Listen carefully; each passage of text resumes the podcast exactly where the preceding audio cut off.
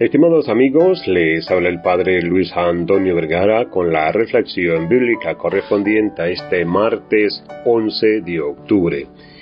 El Evangelio está tomado de San Lucas, capítulo 11, del 37 al 41. Nos encontramos en torno a la palabra del Señor.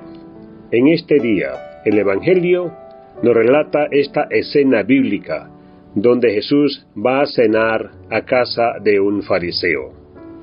Entra, se sienta a la mesa, y el fariseo se extraña que él no se haya lavado las manos para comer. Entonces le recuerda al fariseo, así son ustedes, purifican la copa y el plato por fuera, pero por dentro están llenos de pudedumbre. ¿Qué significa esto? Que a nosotros nos puede pasar también lo mismo, demostrar una cosa y ser otra cosa por dentro. Debemos pedirle al Señor que nos purifique desde lo profundo del corazón, para que podamos ser reflejo de su amor, para compartirlo y anunciarlo.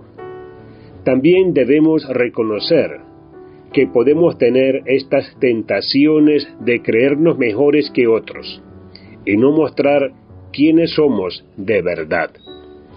Pidámosle al Señor, a través de la fuerza del Espíritu Santo, que podamos tener un corazón más semejante al de Jesús, un corazón de pastor, así como Él va a encontrarse con todos, los pobres, los de las periferias, y también los encargados de observar la ley.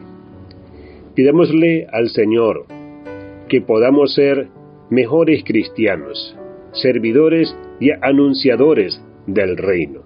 Hoy celebramos también al Papa Juan XXIII, cuya vida y actividad estuvieron llenas de una singular humanidad. Se esforzó en manifestar la caridad cristiana hacia todos y trabajó por la unión fraterna de los pueblos. Solicitó por la eficacia pastoral de la Iglesia de Cristo en toda la tierra, y muy recordado por todos porque fue el que convocó el Concilio Vaticano II. Que Dios les bendiga a todos.